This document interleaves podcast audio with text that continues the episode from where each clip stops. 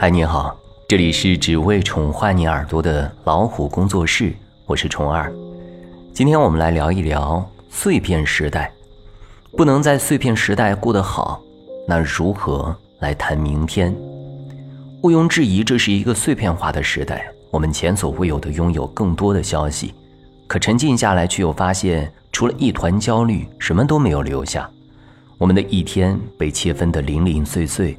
我们擅长同时开展多项工作，却逐渐丧失了深入专注在一件事情上的能力。然而，幸福的、愉悦的感受都来自于一种沉浸感。学习的能力其实是一种专注力。在碎片化信息和碎片化时间充斥的每一天中，我们该如何获得滋养自己的能量？我们采访了三位颇有心得的人，听听他们的经历和感受。云晓，女，二十五岁，写作者，持续近一年的瑜伽。熟悉我的朋友都知道，我是一个粗细腿星球的人。这个星球是我自己命名的。曾经也觉得自己是海里的美人鱼，因为美人鱼离开故乡上岸时，她的家人害怕再也找不到她，所以在她身上留下了印记，把她用鱼尾画成了双腿，变成了和大多数不一样的粗细腿。放下患小儿麻痹症带来的重担之后，我开始能够时不时的自我调侃，也常常看或者是编一些奇妙的故事。得这个病是三个多月时，妈妈发现我的右腿无法动弹，她掐那条腿，打那条腿，我都毫无反应，只知道咯咯咯的笑。她抱着我不停的去医院看医生，在中医那里按摩了两年。家庭变故后，妈妈将我送到乡下寄养。她听从医生建议，买了一辆自行车，放到乡下让我学着骑。村子里的哥哥喜欢带着我玩，就想教我骑自行车。他尝试了各种办法，我都没有学会。虽然向往骑着自行车自由穿梭的感觉，但是我更害怕摔倒，更害怕摔倒之后周围人的嘲笑。那辆自行车的牌子叫“好孩子”。大概是九八年吧，妈妈在四处欠钱的情况下，花了三百多给我买的。最后那辆自行车闲置到我小学毕业，当做废品卖掉了。后来大一些，心理上对小儿麻痹症这个事情经历了一些变化，可以不在乎了吧？开始努力尝试许多运动，很激烈的那种运动，是因为喜欢运动，也是为了拼命想证明自己也可以。拳击、跑步、竞走、徒步。蹬车轮，越激烈越好，最后常常搞得躺在床上下不来，或者腿酸疼的我直咬牙。因为运动激烈，力量不够，也没有经过专业指导，运动的姿态都不对，无形中拉伤过 n 次身体。这种所谓刻苦伤害身体的坚持，虽然带来了体型和力量上微小的变化，但归根结底，那些对运动的喜欢，运动带来的享受。都被粗暴对待自己的压力、不经意的自卑心给掩盖了。那个时候的我并不清楚，有多努力想要证明自己的坚强，就意味着积压的阴霾与脆弱有多厚重。去年开始接触瑜伽，常年低头看书，脊椎不舒服，为了让自己好受一点，开始找网上的瑜伽视频练习。起初和过去做其他运动一样，心大。找的都是高难度，假装自己很厉害，练了好几个月毫无进步。后来经由瑜伽的姐姐点拨，下了瑜伽 APP，报了课程，从最基础的如何站立、如何走路、如何呼吸练起。因为工作性质的关系，我在家工作居多，每天上午八点到十一点，下午两点到六点都是需要做具体工作的时间，晚上则看书做一些补充。早上六点半到七点。中午十一点半到十二点，晚上八点半到九点是我留出来给自己瑜伽的时间。早上练轻柔的身体拉伸，中午练的就相对激烈一些。晚上因为快到入睡的时候，所以会选择静心舒缓的瑜伽练习。具体两块工作时间中感觉累，也会定个五分钟、十分钟的闹钟，闭上眼睛冥想或者是拉伸身体。这样的时间安排是经过很多次的调整的。刚进入相对自由的工作状态时，我时常不知道要如何安排自己的时间，尝试过很多计划都宣告失败，就思考为什么通用的工作机制是朝九晚六，工作时间是八个小时，发现人体运行的规律是时间规则建立的原因之一。当人的身体处于良好状态时，专注力和做事的效率就会提高，心境就会相对平和稳定。同样，这样的心境也会反哺给身体。我们建立时间的规则，是为了更好的去利用、享受时间，而不是被时间追着跑。所以，我根据自己的生活、身体情况，把瑜伽安插在工作与工作的间隙，也就是所谓的碎片时间里，让自己放松，给自己的精神的补给。我相信，舒适的停住，才能让人更好的向前。因为性格的缘故，自己是个容易想多的人。但从练习瑜伽，我找到了观察自己、了解、平衡自己的方法。我的腿健康的那条呢，很强壮，任何体式都能够完成的很好。生病的那条呢，最开始连平着抬起来都很费劲。如果是以前，我可能会想尽各种办法激励自己、强迫自己。但是这次，我很认真地听取了瑜伽老师的意见，暂时做不到就停下来。瑜伽不存在比较，自己的感受更重要。是的，接下来的场景可能会让人觉得我有点神经质，但我的确就这么做了。每天练习完瑜伽后，我就躺在瑜伽垫子上和自己生病的腿说话，把它看作一个天资愚笨，就算努力也做不好的人，和他说对不起，以前对你不够好，现在我们慢慢来好吗？谢谢你，谢谢你的努力。我看到了你在一点一点的变好，你看小腿长了一些肉，今天比昨天更有力量了一点儿。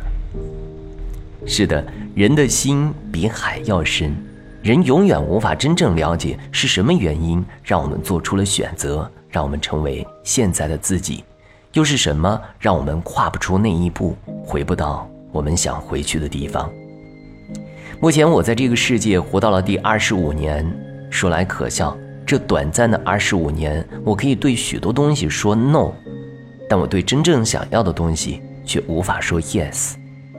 身边人觉得我做饭好吃，我就去做了；觉得我可以写文章，我就去写了。我很喜欢这些事情，也在其中得到成长。但如果没有这些人告诉我你可以，我就会失去持续下去的动力。你们可以想象吗？我曾经写文章前会紧张，思绪纷飞，整夜睡不着；真写的时候，我又害怕的写不出来。那个自卑和敏感深深绑架着我，让我在焦虑和痛苦中挣扎。如此下去，对这些事情的喜欢和享受，就会像过去做激烈运动一样被厚厚的掩盖。但每天用一些时间来练习瑜伽，在瑜伽的过程中，在心理层面当了一回自己的母亲。通过生病的腿去观察、呵护那个脆弱、自卑的自己，慢慢的，我忘记了这是一项运动。当我因为写作、因为一些事情觉得累，或是害怕、不敢面对的时候，我就放过自己去练瑜伽。一个原本以为会是挑战性的事情，变成了我的放松时刻。到现在，可以坦然地说出，我的身体比想象的要柔软，也比想象的要美好。他仍有很多做不到的地方，但他踏实做到每个体式、每个进步都令我欣喜赞叹。他的每个不可为都提醒着我要接纳怜惜生而为人的局限。现在对于自己喜欢的事情、自己的人生所见的世界，我也怀抱着同样的态度。小弯男金融操盘。我每天早上六点零七分起床。上厕所刷点无脑的东西，让脑子活起来。六点三十洗漱完毕，喝碗粥，吃点早餐。六点五十出门，八点四十到公司。中午休盘，下午三点下班，回到家五点半左右，花二十分钟简单活动一下身体，然后给自己做晚饭。考虑到晚上吃肉啥的不影响第二天头脑运转，所以喝黄米粥和一些素菜。每天看微信的时间集中在中午十二点吃饭时、下午收盘时、晚上十一点睡觉前看一会儿。在地铁上听萨普的著作为主。本周在听《个人投资者交易心理》，一共三十一集，每集十八分钟。这周五天就一直在循环听这本书，加强记忆。整体利用时间，一段时间内做一件事情，效率和收获都会很高。尝到甜头后，我给自己定了一条规则：不完成一件事，就不开始下一件。心思单纯的一件事接一件事的做好。自从这样做了以后，胡思乱想少了，体重从七十八公斤下降到七十五公斤，情绪问题也少了。这样的状态已经持续了三个多月。想起之前的生活状态是晚上睡不着，早上醒不来，吃嘛嘛不香，肉肉使劲长，头晕脑又胀。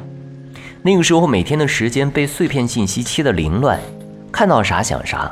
我又是那种喜欢琢磨、喜欢评价的，看到各个信息就会形成看法，然后进入网络和别人交换看法时候，难免会挑动情绪。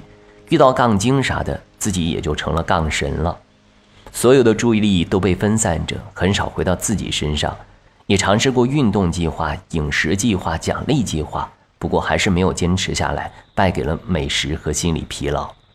总结了教训，在做调整时，明白需要整体调整，就从时间不被碎片化开始。要想六点起床，除了你脑袋里有六点起床这个事儿之外，还需要你晚上十一点睡觉、饮食配合等等。单一的为了达到或实现某个目标，而不是整体性的调整，都是邪教理论，且不能持续的实现。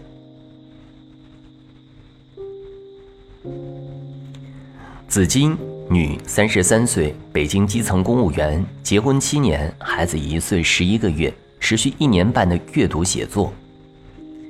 我目前在北京做基层公务员，平时朝九晚六，隔四天要值一次班。值班那天要到晚上九点才能回家，如果遇到大型活动会更忙，加班也会更多。感觉工作时间长了，反而没有当初刚工作时的冲劲。公务员工作比较稳定，但是很难有自己的职业规划，特别是女孩子，上升通道比较狭窄。每当付出和收获不成正比，得不到领导赏识的时候，就容易沮丧，总觉得能力得不到更好的发挥。挣钱不多，束缚很多，也一度想过辞职，去追寻一种自由的生活。冷静之后，却失去了立马辞职的勇气。人到中年，上有老下有小，这毕竟是一份能养家糊口的稳定工作。明白自己一时无法离开后，只能够兢兢业业的好好干下去。二零一六年底，孩子五个多月，我在家休产假。一次偶然的机会，我看到一篇文章。说一个女孩从小喜欢写作，一年写上上千篇文章，是好多平台的专栏作家。后来成为了专职培训师，还实现了财务自由，看得我特别心动。我高中的语文成绩不错，作文基本都会拿满分，经常被当成范文在全班传阅。那之后我就报了写作班，买回了好多书，开始写，尝试投稿，真正开始了阅读和写作之路。产假结束以后回去上班，每天中午会骑车回家看一会儿孩子，好让我妈妈歇会儿。晚上回家我继续带孩子。晚上十点孩子睡觉之后，我开始洗漱、洗衣服、收拾屋子，给我妈按摩，陪她聊会儿天。基本上晚上十一点之后才是属于我的自由时间，阅读和写作都在这段时间。从二零一七年初开始有计划的写作阅读。将自己的写作定位于生活哲学类、人物故事类，还有亲子育儿类。平时看的书也集中于这些方面。至今已持续一年半的时间，对我来说，阅读写作将我从繁杂的事物中抽离出来。每个深夜，我坐在桌子旁，暖色的灯光倾泻下来，摊开一本书，读上几句话，我的心立即安静下来。此刻，我不是单位的职员。不是孩子的妈妈，不是妈妈的女儿，不是丈夫的妻子，我只是我，我可以不考虑任何琐事、柴米油盐，单位里的利益纷争、勾心斗角，通通远去了。我遨游于另一个世界，安静而自然，平和而美好。写作之后，物质层面也有一些收获，偶尔会在一些大的平台上发表文章，比如时宜、好好虚度时光、读者。有书等平台上发稿，会有很多稿酬，可以为家人买一些礼物。有一个心愿，若干年后可以出本书，生活感悟类或者亲子类。阅读和写作其实最好的点在于读和写，不在于读的有多少，写的有多么深刻。只要开始了，心灵就能获得些许自由。我特别喜欢一句话：要记得，在庸常的物质生活之上，还有更为迷人的精神世界。这个世界就像头顶上夜空中的月亮，它不耀眼，散发着宁静又平和的光芒。在物欲横流的世界里。我们总要追求一些精神上的满足，才有可能达到一种幸福的状态。那是一种发自心底的愉悦，那是一种无法形容的快乐。那么，你的碎片化时间都用来做什么呢？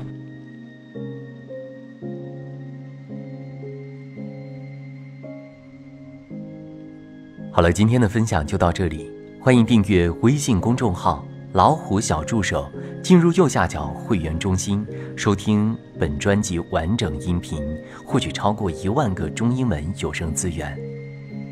下期节目再会，晚安。